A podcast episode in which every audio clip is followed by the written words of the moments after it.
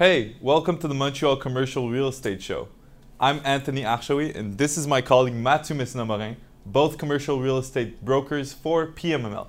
Today we'll be talking over the market for commercial real estate for the month of July 2021, so stay tuned.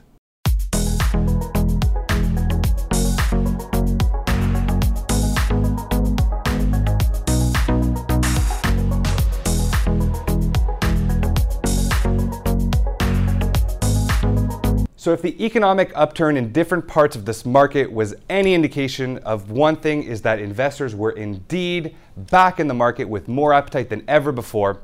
The Quebec commercial real estate market has not escaped this enthusiasm, which indicators continuing to rise and demand which since the start of the year has shown no signs of fatigue. Right. So during the month of May, following the results of the first quarter and the second that started off with just uh, as much strength, there was speculation, Matthew, that the decrease usually observed in the summer months, right, uh, the summer vacation months, would be rather less this year. But on the contrary, we see that rather than seeing it as a decrease, it was actually an increase in all asset classes in terms of indicators. So we're talking a volume of uh, $850 million this, uh, and 285 transactions for the month of July. Uh, commercial real estate uh, assets trend to show uh, similar trends to multifamily housing, right? So industrial real estate, of course, my favorite, your favorite, it continues to be uh, the strongest performer amongst the commercial assets. But the economic upturns in the summer vacations are giving retailers wind in their sails. Exactly, Anthony. So let's start with retail. So the number of transactions as well as the volume has slightly decreased this month with 129 transactions and a volume of 233 million. But this asset class still represents 45 and 27% respectively of all assets traded over the past month. And again, it remains to be seen, although the slight decline is most likely temporary. Really, what we're seeing is that investors continue to step up to the plate and position themselves favorably for the coming months and the coming quarters. So, Anthony, can you tell us a little bit more about the major transactions for the asset for the retail asset class? Yeah, so there was a major transaction in the past month. Uh, they're a reflection of this assumption since the top transactions was 1.4 million square feet uh, shopping center in La Prairie sold for uh, $35 million.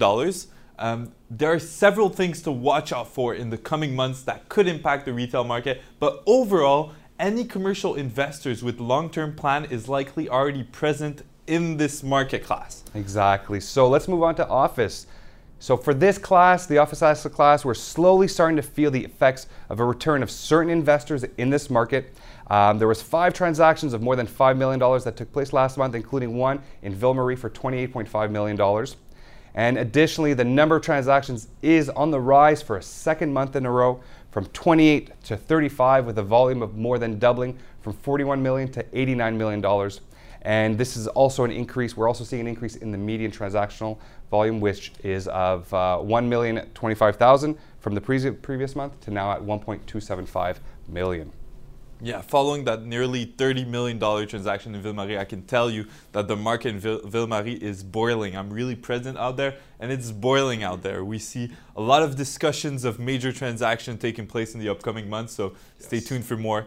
Uh, but yes, we'll keep it, imper- it's imperative to keep an eye on this segment of the market uh, to see if the longer term indicators will actually follow the trends uh, of the last few months but as the socio-economic um, indicators continue to improve, this should equally be reflected on the office market.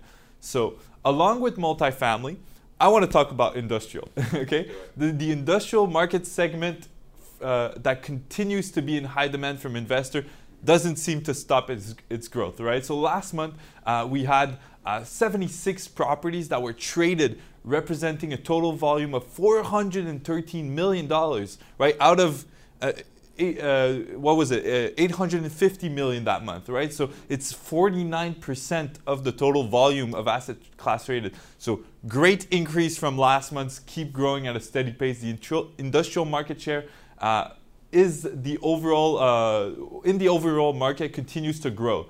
Uh, so we're talking about 16 transactions over $5 million and one major transaction of $104 million.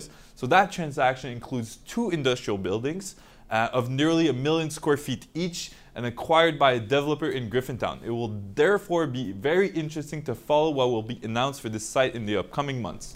For sure. So I think this acquisition actually demonstrates uh, an increasingly present trend in this market, and particular in the industrial segment. So what we're seeing is that the lack of land in certain regions like Montreal um, puts industrial investors in competition with developers who are ready to modify the zoning and densify and develop the land.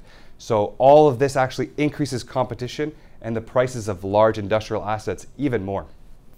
Yeah, so despite the general decline observed from certain assets, we can say that there are many interesting major transactions uh, that grabbed our attention this month.